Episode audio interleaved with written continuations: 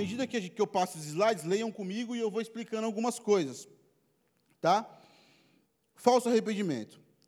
Há diversas formas de falso arrependimento, que bem podem ter dado ocasião a essas palavras de Agostinho. O arrependimento condena muito. Ele se, ele se referiu ao falso arrependimento, a pessoa que se ilude com a imitação de arrependimento. Veja, qual é a ideia? De pessoas que acham que se arrependeu, mas não houve um arrependimento genuíno. E então essa pessoa permanece inimiga de Deus, seus pecados permanecem sendo amontoados, e ela acredita que se arrependeu. Por uma falsa por um falso entendimento de arrependimento, tá? Vou dar três exemplos, e eu não vou esgotar, tá, gente, os falsos arrependimentos. Eu vou dar três exemplos que eu julgo serem os mais importantes. Sentimento de culpa. A pessoa acha que se arrependeu verdadeiramente porque a culpa e remorso a dominou por causa de uma prática pecaminosa e, de certa forma, ela evitou esse pecado. Ninguém se gane, isso não é arrependimento. Judas teve peso na consciência por causa do pecado. Uma coisa é ser um pecador aterrorizado, grave isso. Uma coisa é ser um pecador aterrorizado, outra é ser um pecador arrependido. Veja, a culpa, a culpa e o remorso de Judas era tão grande que ele chegou a ceifar a própria vida. E nós sabemos pela narrativa bíblica que ele não foi salvo. Nós não, não estávamos lidando com um arrependimento genuíno. A próxima, o próximo exemplo é, o, é um falso arrependimento, que é aquele voto de mudança movido pelo medo. Acho que a gente já se deparou com pessoas assim. Uma pessoa pode se dispor a fazer um compromisso solene com Deus de abandonar certo pecado por medo de algo. Uma pessoa pode prometer abandonar um pecado não porque ele é grave, e sim porque é doloroso. Uma pessoa pode prometer abandonar um pecado por medo do inferno. Uma pessoa pode prometer abandonar o pecado por medo de uma enfermidade. Quem nunca viu aquelas conversões que acontecem no leito da morte? Mas Henrique, você está falando que aquelas conversões são falsas? Não.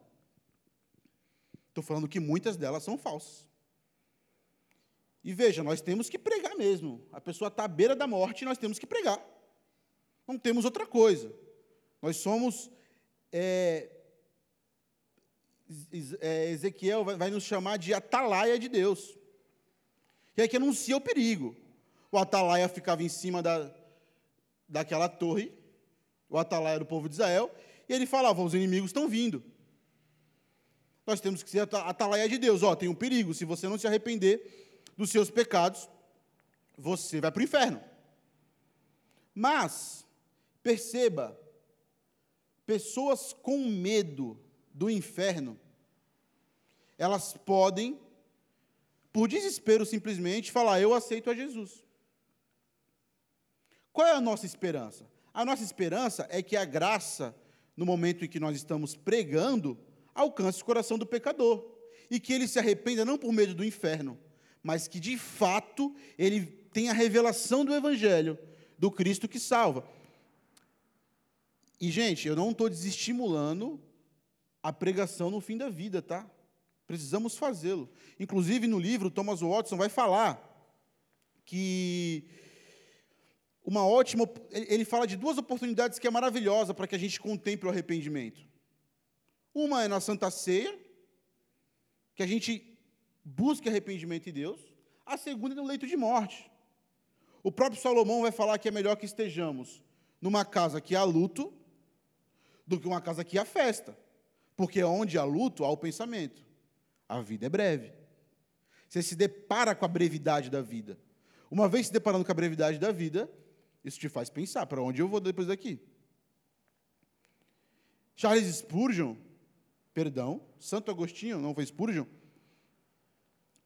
ele encheu o leito dele na parede do salmo de penitência. O cara vai se arrependendo até morrer. E se arrependendo, e se arrependendo, e se arrependendo. Então veja que o que eu estou falando que é o que salva o homem, é a revelação do Evangelho, não é o medo do inferno. O medo do inferno, a pessoa faz aquele voto. Chego lá, descobri um câncer no pulmão. Baixa aquele desespero. Chego em casa e falo, agora eu vou parar de fumar. Parei de fumar, chora, meu Deus, passei os últimos 15 anos da minha vida fumando. Agora tenho câncer estou arrependido, estou com medo. Deus, eu prometo, se o Senhor me curar, eu paro de fumar. Eu nunca mais fumo. Aí, o que acontece? A pessoa vence o câncer, o que acontece depois? Ela volta a fumar. Então, é um, é um falso. É, é são votos movidos pelo medo.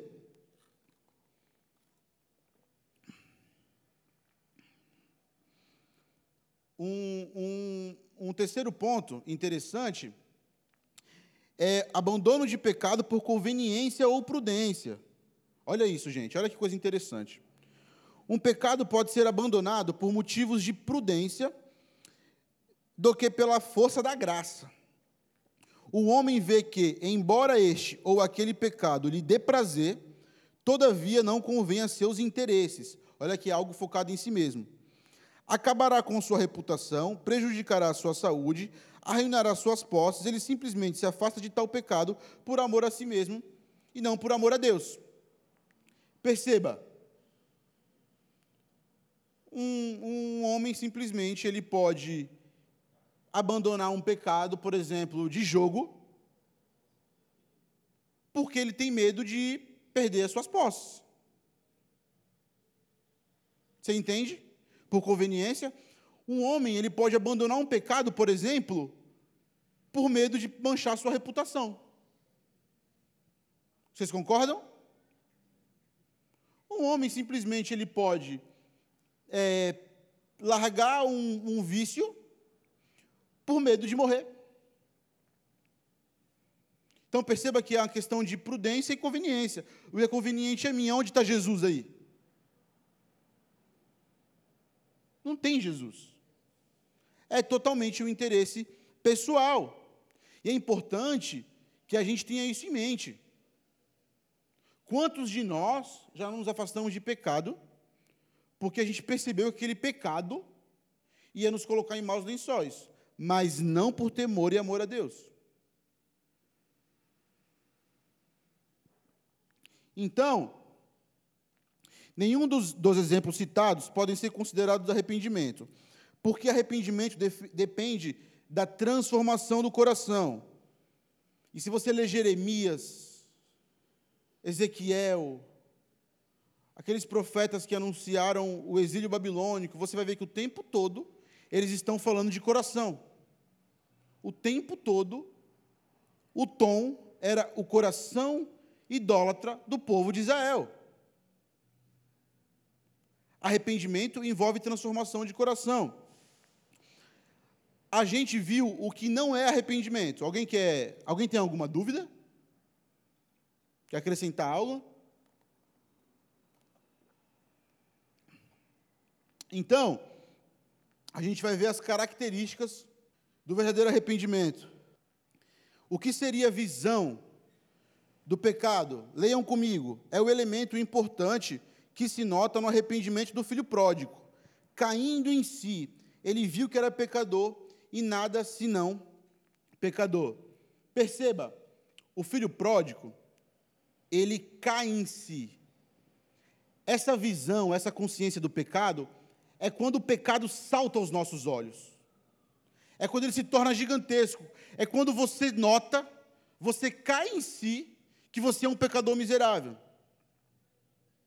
é quando o pecado ele se torna grande. Ele salta aos nossos olhos. É quando você cai em si e você nota que você está num estado de rebelião contra Deus. Você nota que você está num estado de maldade, que você está num estado de perversidade, você está num estado de infração. Você está quebrando leis. O filho pródigo, ele caiu em si. Primeiro, é preciso que um homem reconheça e considere o que o seu pecado é, e conheça a miséria e maldade do seu coração, antes de poder humilhar-se devidamente por causa dele. Primeiro é preciso ver o pecado para depois chorar pelo pecado. Isso é óbvio, gente. Isso é óbvio. É quando o pecado ele se torna tão desconfortante, tão perturbador, e não existe mais paz. Esse é o primeiro passo do arrependimento. É a consciência do seu estado. É a consciência. Olha esse texto. Qual é o contexto aqui? Paulo falando com o rei Agripa, questionado, e Paulo começa a falar da sua conversão. Que Jesus foi até ele na direção, no caminho de Damasco, uma luz brilhou aos seus olhos. Olha o que fala Atos 26, 17 e 18. Eu o livrarei do seu próprio povo e dos gentios, aos quais eu o envio para abrir-lhes os olhos e convertê-los das trevas para a luz, e do poder de Satanás para Deus, a fim de que recebam o perdão dos pecados e herança entre os que são santificados pela fé em mim, para abrir-lhes os olhos e convertê-los. É uma, é, é uma abertura de olhos de forma espiritual, é uma consciência de que você se olha e você fala: Eu estou sujo. Eu estou sujo. É interessante notar o, o contraste que o ímpio, e eu quero chamar a atenção dos irmãos, o ímpio, ele permanece no pecado, permanece pecando, pecando e pecando, e ele não se sente sujo ele não se sente sujo. Perceba que quanto mais se peca, mais denota a distância de Deus. Quando você lê Romanos 1 e você percebe que Deus diz que, de, em forma de juízo, entregará aos homens as suas próprias paixões. Juízo de Deus. E o cara está lá, feliz da vida numa vida de devassidão, numa vida de pecado, numa vida escravo de si mesmo, totalmente depravado. E quando eu falo de depravação, eu não estou falando só de pecado moral, tá, gente? As pessoas pensam, geralmente, pecado sexual é todo tipo de pecado. E ele não se apercebe. Ele não tem visão do pecado. O Senhor o entregou a si mesmo. Então, veja como esse, esse texto de Atos, ele é bonito, que ele fala, os quais eu envio. Quando ele fala dos gentios, ele fala, os quais eu envio para abrir os olhos e convertê-los das trevas para a luz. Paulo é chamado de o profeta dos gentios, apóstolo dos gentios. Paulo é enviado aos gentios para abrir-lhes os olhos espirituais e convertê-los das trevas para a luz. É algo bonito. Vocês concordam?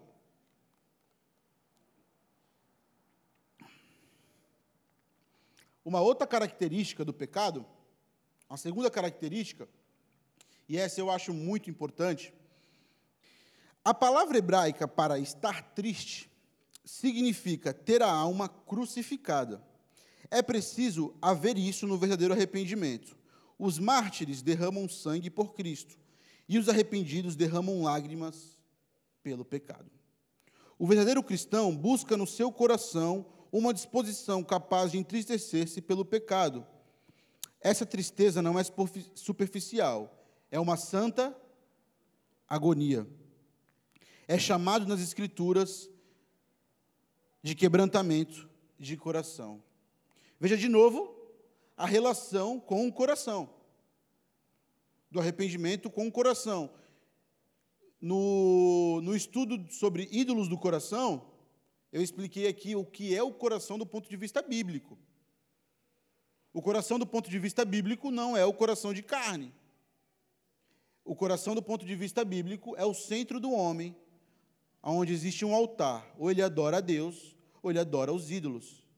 Por isso que Salomão fala sobre tudo que se deve guardar. Guarda o teu coração, da onde provém as fontes da vida. Na verdade, quem senta no trono do seu coração determina como você vive. Então, essa é a ideia da, do a ideia bíblica de coração. Três textos eu separei, tinha mais textos para mostrar a tristeza com a relação de arrependimento.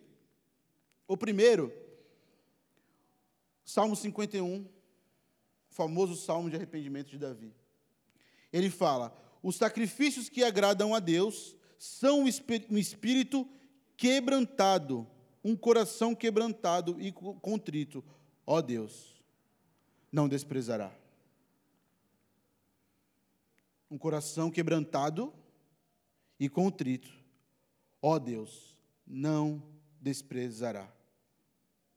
Outro texto, contexto de pecado, profeta, Joel. Agora, porém, declara o Senhor: voltem-se para mim de todo o coração, com jejum, lamento e pranto. Rasguem o e não as vestes. Voltem-se para o Senhor, para o seu Deus, pois ele é misericordioso, compassivo, muito paciente e cheio de amor. Arrependa-se e não e não enviarei a desgraça aqui. Queridos, rasguem o coração. Ele fala: voltem-se para mim de todo o coração, com jejum, lamento e pranto. O retorno para Deus e arrependimento envolve quebrantamento.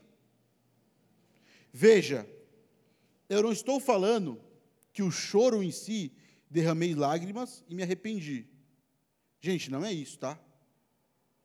Nós estamos falando de um coração quebrantado, compungido, contrito, que geralmente, quase sempre, mas enche os olhos de lágrimas e as lágrimas escorrem.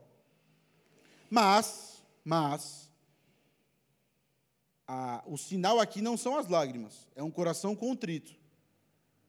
É humilhação diante do Senhor, é uma tristeza de espírito, é uma tristeza insuportável. E que por vezes, como nós somos emocionais, nós demonstramos, demonstramos isso com choro. Mas não é todos que vivem chorando que estão arrependidos. Tá bom? Outro texto, e esse é o que eu mais amo, sem nenhuma dúvida. Enquanto Esdras estava orando e confessando, chorando prostrado diante do templo de Deus, uma grande multidão de israelitas, homens, mulheres e crianças, reuniram-se em volta dele. Eles também choravam amargamente. Queridos, qual é o contexto aqui? Esse contexto vai ser visto em Esdras e Neemia, Neemias. O povo de Israel casou com mulheres estrangeiras, mulheres de outros povos que adoravam a Deus, teve filhos. E quando Esdras cai em si, lembra do cair em si do filho pródigo? Quando o povo cai em si, o povo de Deus estava misturado com povos estrangeiros, e assim, pecando contra o Senhor. O, o, o, capítulo 9 de Esdras começa com Esdras falando que sentou atônito, assustado. Ele rasgou as vestes. Esdras estava pavoroso, desesperado. O povo de Deus estava em pecado. E o 10 começa: enquanto Esdras estava orando e confessando, chorando prostrado diante do templo, chorando prostrado diante do templo, uma grande multidão de israelitas, homens e mulheres e crianças, reuniram-se em volta deles. Eles também choravam, até as crianças choravam. Uma pergunta: quando foi que a gente, como povo de Deus, nos reunimos para chorar pelos nossos pecados? Talvez você saia daqui desesperado hoje. Fala, meu Deus, faz tempo que eu não me arrependo. Pois é. Bem-vindo. Também tive a mesma sensação. Chorando amargamente, é o amargo do pecado. Quando falo amargamente, eu estava estudando. Na, na instituição da Páscoa, quando o povo foi sair do, do Egito, Deus fala, a última praga. Ele institui a Páscoa fala para os israelitas para pegar o sangue do cordeiro, passar nos umbrais da porta, que ele ia passar com a morte. Os primogênitos egípcios seriam mortos. Mas na casa do povo hebreu não teria morte, porque o sangue do cordeiro estaria nos umbrais. Sem dúvidas, apontando para Jesus. E quando ele institui a Páscoa, o que tinha na dieta da Páscoa eram ervas amargas. Ervas amargas apontavam para o período de o período amargo que o povo passou escravo no Egito. E a ideia espiritual do texto é um povo sendo liberto, livre da morte, por causa do sangue do Cordeiro. Chorar amargamente, o pecado precisa ser amargo. Se você ler Daniel 9, você vai ver Daniel. Gente, Daniel. Nós estamos falando do jovem hebreu que mais se destacou na Babilônia. E na hora de orar, ele faz uma oração de confissão, de arrependimento. Sabe por quê, gente? Porque o arrependimento, ele faz parte da vida do crente diariamente. O arrependimento faz parte da manutenção da vida espiritual do crente, porque o crente peca diariamente. João fala: se dissermos que não temos pecado, mentimos e tornamos quem mentiroso? Jesus. Veio fazer o que aqui? Veio morrer para mim por quê? Se eu não tenho pecado. Então, a postura humilde de Daniel, de Neemias, de Esdras. E sabe o que é interessante? Quando você lê Neemias 9, você, você volta antes, você vê que Esdras, ele recita a lei de Deus e o povo chora pelo pecado. Então, se nós, como povo de Deus, não mais temos a prática de chorar pelos nossos pecados, porque talvez, e aí cada um sonde seu coração, se nós de fato temos nos arrependido, e aí, mais uma característica do falso arrependimento, isso aqui é muito importante, talvez uma das coisas mais importantes. Esse sinal que essa tristeza é de, é de fato fruto de um coração arrependido, é desejar a Cristo e o considerar precioso. Ó, oh, quão desejável é o Salvador para uma alma em Agora Cristo é Cristo, de verdade. E a misericórdia é misericórdia de verdade. Enquanto o coração não estiver plenamente quebrantado em tristeza profunda, não estará apto para Cristo. Como é bem-vindo o cirurgião para alguém cujas feridas está sangrando. Sabe qual é a ideia, gente? Só precisa de médico quem está doente. Você só vai buscar o médico quando você conhece o seu estado de enfermidade. Quando nós nos achamos nessa situação de desespero, de tristeza profunda, que o nosso pecado, nosso pecado salta aos nossos olhos, nós reconhecemos o nosso estado de enfermidade espiritual, é então que Jesus Cristo se torna precioso. Charles Spurgeon, ele vai dizer que Jesus só se tornar, só se tornará a sua, o seu bem mais precioso quando você entender que o pecado é o seu maior problema. Ou seja, Jesus só se tornará doce quando a gente sentir o amargo do pecado. Nós vamos para o terceiro, o terceiro ponto: confissão de pecado. A tristeza é um estado tão veemente que precisa manifestar-se. Sairá nos olhos pelo choro e na língua pela confissão. Perceba que agora envolve o verbal, a confissão de pecados. Gente, Só um abrir um parênteses, é, esse estudo vai ser disponibilizado para todos, tá? Quinta-feira, depois que finalizar os slides, será finalizado, será disponibilizado para quem quiser. Neemias 9, o que eu tinha citado. Ele vai dizer: os que eram de descendentes israelita tinham se separado de todos os estrangeiros, levantaram-se nos seus lugares, confessaram os seus pecados e a maldade dos seus antepassados. Confissão de pecado. Não existe arrependimento sem confissão de pecado. Voltamos para Esdras, porque o, a gente viu esse texto no outro ponto. Enquanto Esdras estava orando e confessando e chorando, ele estava fazendo o quê? Confessando. Perceba que, na, no, e se vocês lerem Esdras 10, chegue hoje em casa, leia Esdras 10. O povo chora pelo pecado, chora as crianças, chora todo mundo. Era uma chuva forte. Era uma situação de desesperadora, uma situação de terror. Se levanta o cidadão israelita, que eu não lembro o nome dele, o nome dele é estranho, e ele fala: existe uma esperança. Ele fala para Esdras: vamos dispensar as mulheres estrangeiras e vamos fazer uma aliança com o Senhor. E, no, e na, na, na sequência, no 3 e no 4, ele fala: existe uma esperança. E o texto mostra que houve arrependimento verdadeiro porque eles confessaram seus pecados, choraram amargamente, cenário de terror, romperam a aliança com o pecado, dispensaram as mulheres estrangeiras, fizeram aliança com Deus. Essa era a esperança. Perceba que, num texto maravilhoso das Escrituras, que mostra o que é um arrependimento verdadeiro, existe confissão de pecado. Confissão de pecado.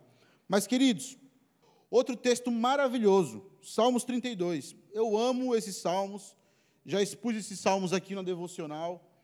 Davi fala: Enquanto escondi os meus pecados, o meu corpo definhava de tanto gemer, pois de dia e de noite a tua mão pesava sobre mim. Minha força foi se esgotando como em tempo de seca. Então reconheci diante de ti o meu pecado e não encobri as minhas culpas. Eu disse: Confessarei as minhas transgressões ao Senhor, e tu perdoaste a culpa do meu pecado. Confessarei as minhas transgressões ao. Isso é muito importante, porque o livro vai tratar disso. Que existem pessoas, baseado em Tiago 5, que quando fala confessai, confessai os pecados uns aos outros, o que a pessoa entende? Confissão de pecado só se dá quando eu converso, confesso para os outros, para os presbíteros, por exemplo, que era o contexto de Tiago. Mas o que estava acontecendo em Tiago? Aquela enfermidade que o povo tinha em Tiago 5 era consequência do pecado e o povo confessava as, as, as, aqueles pecados, estava causando as enfermidades para os presbíteros, os presbíteros levavam o óleo, gente, não porque o óleo era ungido, não porque o óleo ia curar de forma mirabolante, é porque o óleo era o remédio. O, o óleo era terapêutico, era, ele era medicinal, melhor, terapêutico não, medicinal. Então, naquele contexto de Tiago 5, o confessar o pecado uns aos outros é nesse sentido. Ó, oh, eu estou doente porque o pecado tal me causou isso. Por que eu estou falando isso, irmãos? Porque quando o Thomas Watson ele entra nessa questão de confessar o pecado aos outros, ele fala que confesse o pecado só se você, por exemplo, é, você falou mal do seu pai, por exemplo, um exemplo, e você se arrependeu. Enquanto você não chega nele e não trata aquilo em amor e confessa, você não tira aquela paz. Nesse caso, nesse caso, ele indica que, que faça confissão ao outro. Outro contexto que, que ele incentiva a confissão a homens. Uma pessoa, membro da igreja, está em pecado, dando um mau testemunho, publicamente negando a Jesus, é, descomprometido com um testemunho cristão, trazendo vergonha ao nome de Deus, aí ele incentiva a confissão de pecados publicamente, nesse contexto.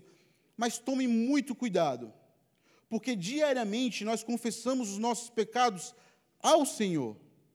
Porque quando nós. Gente, olha a importância disso. Quando nós achamos que a confissão de pecado só é válida quando ela é feita a homens, nós estamos atribuindo ao homem um peso sacerdotal. É como se ele fosse o sacerdote. E hoje não existe mais sacerdote entre o homem e Deus. O sumo sacerdote, Cristo Jesus, é quem faz a intermediação entre nós e Deus. Então nós podemos confessar nossos pecados em Deus, porque o sangue de Jesus nos garante acesso ao Pai, a um relacionamento. Homem nenhum pode ser colocado nesse lugar. É lógico. Eu estou preso num pecado e preciso de ajuda. Procure alguém para te ajudar. Nesse sentido, também é encorajar a confissão. Está lutando contra o pecado, procura o pastor. Pastor, você pode me ajudar? Isso é igreja. Mas confissão de pecado, ela não precisa de homens. É um relacionamento com o Senhor. Gente, sacerdócio universal, guardem isso. Todos os eleitos, salvem Jesus, têm acesso ao Pai. Hebreus, quando fala de sacerdócio, Hebreus 4,16, nos acheguemos ao trono da graça confiadamente, a fim de receber graça e misericórdia em tempo oportuno. Nós podemos nos achegar ao trono da graça, porque o sangue de Jesus dá esse acesso. E veja, o papel, de, o, o papel sacerdotal da confissão de pecado, quem faz é Jesus. Por quê? Porque ele, para ilustrar, qual era a ideia de sacerdote no Antigo Testamento? Eu ia lá, confessava meus pecados para o sacerdote, o sacerdote ia na presença de Deus, espiava o, peca, o meu pecado. Hoje, quando fala que Jesus Cristo é o meu sumo sacerdote, é que o meu representante diante de Deus é Jesus. Não preciso do homem. Vocês entenderam? Isso é muito importante para a prática da fé cristã. Nós temos que nos atentar a isso. A confissão acusa quem a faz. Disse Davi: Eis que, que eu sou o que pequei. Veja, eu sou o que pequei. Quando, porém, comparecemos diante de Deus, temos que nos acusar a nós mesmos. Mas não só isso, o pecador humilde faz mais do que se acusar. Ele, por assim dizer, senta-se em juízo e pronuncia sentença sobre si mesmo. Ele confessa que merece ser entregue à ira de Deus. Perceba, em Esdras, em Esdras, ele vai dizer assim, perdão, em Neemias ele vai dizer assim, ó, confessemos os nossos pecados a Deus, para que afastemos o brasume da ira de Deus. A confissão de pecado, a confissão de pecado bíblica é aquela confissão que o homem acusa a si mesmo. Fala, não, eu pequei, eu sou pecador e eu mereço a ira de Deus. Eu mereço a ira de Deus. Sabe por que isso aqui é importante, gente? Porque a gente pode cair é, naquele, naquele erro de tratar Deus injusto. Nossa, Deus, eu paguei por esse pecado, a tua ira veio sobre mim, acho que foi demais, né? Davi fala que se Deus derramasse a ira sobre ele, Deus não seria achado injusto. Isso é muito importante. A confissão de, precisa ser voluntária. Toda confissão verdadeira cai dos lábios como uma folha cai da árvore como o mel que escorre do favo, acontece livremente. Precisa ser também sincera. Agostinho disse que, antes da sua conversão, ele confessava o pecado e pedia poder para lutar contra ele. Porém, o seu coração sussurrava dentro dele: Ainda não, Senhor. É a confissão de pecado que ela não é sincera, que ela não é verdadeira. O verdadeiro arrependimento, quando o verdadeiro arrependido quando confessa o seu pecado, entende que a fonte do pecado é seu coração depravado e não Satanás, as pessoas ou circunstâncias do dia a dia. O que ele está querendo dizer aqui? Eu já vou terminar de ler. Já viu aquela pessoa que vai pedir perdão para outra e fala: ó, Me perdoa porque eu te machuquei, mas eu fiz isso porque você fez isso. Deus, me perdoa porque eu pequei contra ti. Mas eu pequei contra ti por causa do pastor, que não é do jeito que eu quero. Deus, me perdoa, porque eu pequei contra ti aqui, que eu fiquei irado aqui, agi como um iracundo, idólatra. É culpa da minha esposa. Percebam que isso não é verdadeiro arrependimento? O profeta Jeremias diz que o coração humano é profundamente corrupto. Davi declara que foi concebido em pecado no ventre da sua mãe. Ao confessarmos nossos pecados, não devemos justificar como se a culpa fosse de Satanás ou de outra pessoa, e se reconhecer que o pecado jorra do nosso próprio coração. A fonte do pecado não é as circunstâncias, ou Satanás. O pecado que nós cometemos, ele tem origem, ele nasce no nosso coração. Todos os males vêm de dentro e contaminam o homem. Quando os judeus vão, quando os judeus, os, os fariseus vão questionar Jesus sobre o que eles estavam comendo, não me lembro bem do contexto. É desse aqui, Marcos 7. Jesus Cristo fala: não é o que entra pela boca, vai para o ventre e vai para a terra, que contamina. Que contamina o homem é o que sai da boca, porque sai do coração. Existe uma doutrina aqui que a presbiteriana subscreve, que nós amamos, que era a depravação total. Primeiro ponto do calvinismo. Nós somos depravados, por isso nós pecamos. Quando você for confessar pecado, não use muletas. Pequei contra ti, Senhor, porque o meu coração ainda é corrupto, independente das circunstâncias. Porque nós tendemos a justificar o nosso pecado usando o pecado de outro. Entendeu? Eu xinguei o Vinícius porque ele me xingou. Isso é muito perigoso. Entretanto, mesmo quando. A gente já vai caminhar para o final, tá, queridos? Entretanto, mesmo quando os homens não têm língua para confessar, Deus tem olhos para ver, ele desmascará a traição deles. É perigoso seguir o conselho do diabo, como a palavra de Deus nos adverte. O que encobre as suas transgressões nunca. Provérbios 28, 13. Por fim, Agostinho diz que a confissão do pecado fecha a boca do inferno e abre a porta do paraíso. O ladrão da cruz, após fazer sincera confissão do seu pecado, escutou de Cristo: Hoje mesmo estarás comigo no paraíso. Eu vou fazer algumas aplicações bíblicas, então a gente vai parar por aqui. Vai faltar a vergonha pelo pecado, a vergonha pelo pecado, o ódio pelo pecado e o abandono do pecado. Os três próximos pontos nós vamos tratar quinta-feira que vem, não falte para nossa edificação, que a gente pense é, em algumas coisas. O primeiro é que Jesus, quando ele começa com arrependei-vos, João Batista, arrependei-vos porque é chegado o reino. Gente, o reino de Deus é um reino espiritual. Por que eu estou falando isso? Porque existem pessoas que ainda, que ainda trazem o reino de Deus para a terra. Já viu a galera usando o texto Feliz a nação cujo Deus é o Senhor? Eu queria dar um recado para vocês: esse texto não se aplica. Feliz a igreja, para aplicar hoje, cujo Deus é o Senhor. Porque o povo de Deus no Antigo Testamento era representado por Israel.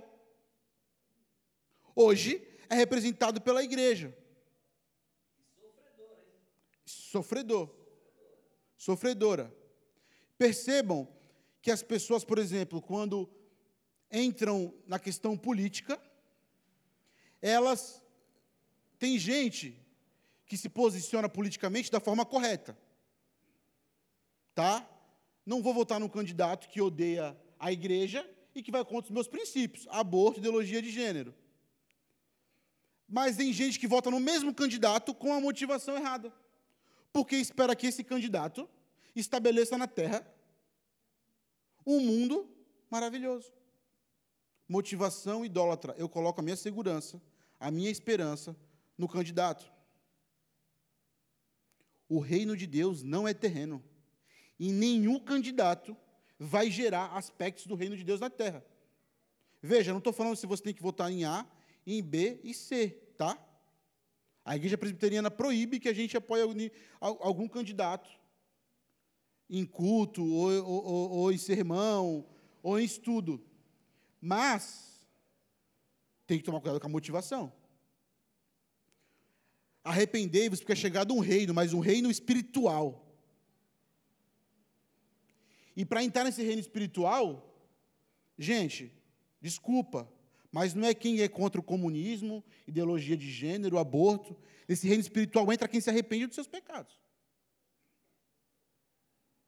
E nós temos a tendência de achar que ideologias, porque são cristãs, ou se espelham a cristãs, elas inserem o homem na igreja. O que insere o homem na igreja é o arrependimento e o sangue de Jesus. Na igreja que eu falo, não é a igreja terrena, tá, gente? Não é igreja bloco, templo, a igreja espiritual, o reino de Deus que João Batista e Jesus pregou. Coloquemos nossos olhos no Senhor, porque nós não pertencemos a esse mundo. E o que nos faz entrar no reino espiritual eterno é o arrependimento. Arrependei-vos, porque é chegado o reino de Deus. Ah, outra coisa que eu queria citar para vocês, a gente já vai terminar. O chamado de Mateus, Levi, se vocês olharem, leiam Marcos 2. Marcos 2 ou é Marcos 12? Confira, se é 2 ou é 2. Se é 12 ou 2. É o chamado de Levi.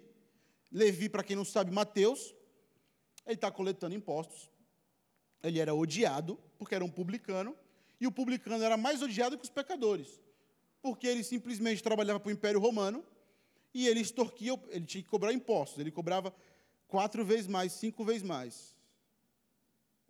Pense em uma pessoa odiada. Era Mateus, Levi. Jesus Cristo vem e o chama. Os fariseus se escandalizam. A gente tem que tomar cuidado, porque Jesus pode converter político corrupto, desgraçado, viu, gente? Para a gente não agir que nem os fariseus. Jesus pode converter. E os fariseus se escandalizam. Jesus Cristo fala: Eu não vim chamar justos, mas eu vim chamar pecadores ao arrependimento.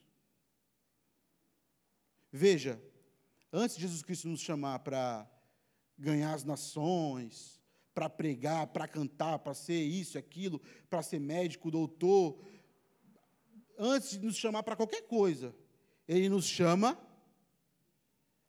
para o arrependimento. Arrependimento. Atos 3,19, por gentileza. Arrependam-se, pois, e voltem-se para Deus, para que seus pecados sejam.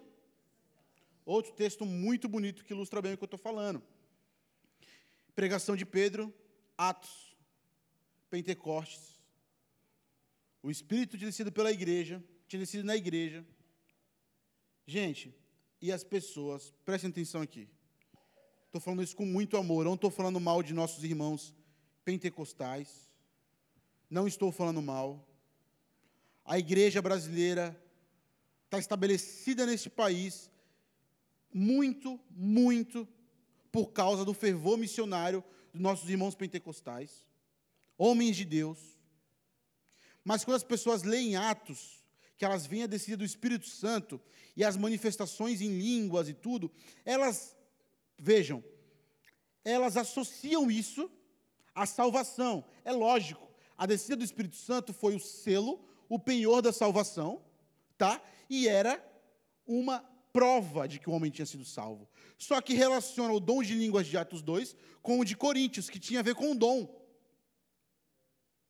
E acha que quando existe uma manifestação de línguas, de dons, qualquer que seja, isso é evidência da salvação. Mas depois do ato do Pentecostes, Atos 2, olha que Pedro prega. Pode deixar o versículo, tá, Jéssica? Arrependam-se para que seus pecados sejam. Os pecados são cancelados com arrependimento. Isso aqui é muito sério. Nossos dons não podem nos salvar. Tem gente, tem, tem pregador que está distante de Deus, que é carnal e faz sermão bonito. Arrependam-se, pois, e voltem-se para Deus, para que seus pecados sejam cancelados. Por fim, o último verso, 1 João 1,9. Amém. Se confessarmos os nossos pecados, Ele é fiel e justo para perdoar os nossos pecados e nos purificar de toda injustiça. Queridos, assim é com Deus. Não existe santificação. Não existe relacionamento com Deus. Eu dei três características do verdadeiro arrependimento. Quinta-feira que vem darei mais três. Só que esses versículos que eu coloquei no final agora foi mais por um, uma finalidade mais pastoral para o nosso coração, para que essas verdades aqueçam o nosso coração. Amém? Quinta-feira que vem, venham, tragam visitantes. Nós vamos sortear três livros desse aqui. Certamente um dos melhores livros que eu li na minha vida, Doutrina do Arrependimento. Então, espero vocês aqui na semana que vem. Então, eu vou pedir para o Valmir vir aqui na frente fazer uma oração, orar pela nossa vida, agradecer por hoje e finalizar nossa reunião. Que Deus os abençoe, meus irmãos. Senhor, nós queremos te agradecer, ó Pai, porque a tua palavra fala aos nossos corações, ela nos exorta, nos alerta, nos ensina e nos faz, ó Pai, enxergarmos o quanto somos pecadores, o quanto precisamos, ó Pai, nos arrepender todos os dias, a cada momento, por muitas coisas que fazemos, ó Pai, que sabemos que não te agrada. Por isso, Senhor, nós te pedimos, ó Pai, que cuide de cada um de nós, Senhor. Cuide daquilo que iremos falar, ó Pai, porque o que contamina é o que sai dos nossos lábios. Porque sabemos que os nossos corações estão cheios, ó Pai, de pecados. Cuida, Senhor, dos nossos olhos, dos nossos ouvidos, daquilo que fazemos, ó Pai, para que possamos, ó Deus, diminuir, ó Deus, a quantidade de pecados, Senhor, que cometemos no dia a dia. Mas, Senhor, quando pecarmos, ó Pai, que possamos, ó Deus, nos arrepender e nos colocarmos diante da Tua presença, Senhor, e clamar pelo Teu perdão, Senhor. Que, Senhor, que Tu constrange os nossos corações para que possamos derramar as lágrimas do arrependimento, Senhor. Para que possamos estar, ó Pai, aptos na Tua presença, Senhor, como filhos Teus, ó Pai e que possamos ser santos, ó Deus, por meio daquilo que confessarmos, ó Deus. Nos ajuda, Pai, a termos essa consciência de que, ó Deus, somos pecadores e precisamos da tua misericórdia, do teu perdão todo instante, Senhor. Queremos te agradecer, ó Pai, pela exposição da tua palavra, por esse estudo, Senhor, que nos ajuda, Senhor, a entendermos, ó Pai, quem tu és e quem somos nós. Obrigado, Deus, pela vida do Henrique, que tu continue abençoando o teu servo, Senhor, capacitando ele cada dia mais e mais, Senhor, na compreensão da tua palavra, no discernimento, Senhor, da tua verdade, e que, Senhor, capacite ele mais e mais com esse dom do ensino, Senhor. Que tu levante, Senhor, no meio de nós, mais pessoas, ó Deus, com essa capacidade, Senhor, de poder ensinar a tua palavra também, Senhor.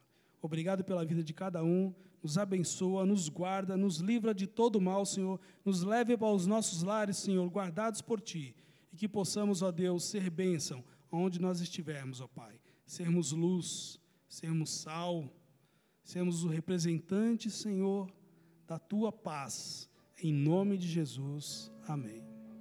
Deus abençoe, irmão.